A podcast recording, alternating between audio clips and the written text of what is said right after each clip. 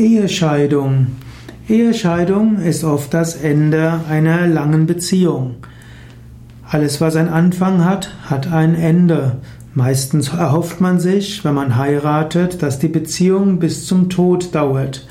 Und oft genug geht sie auch bis zum Tod. In Deutschland im Jahr 2016 wird die Mehrheit der Ehen eben nicht geschieden.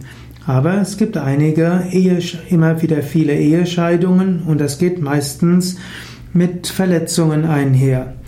Wenn deine Beziehung in Schwierigkeiten ist, bevor du gleich an Scheidung denkst, überlege, ob es noch andere Weisen gibt, die Beziehung zu retten. Gar nicht mal wenige Menschen bedauern nachher, dass sie vorzeitig in die Scheidung gegangen sind. Manchmal bedarf es der Ehescheidung, aber dieser Entschluss sollte tief überlegt sein und man sollte vorher alles probieren, um die Ehe noch zu retten.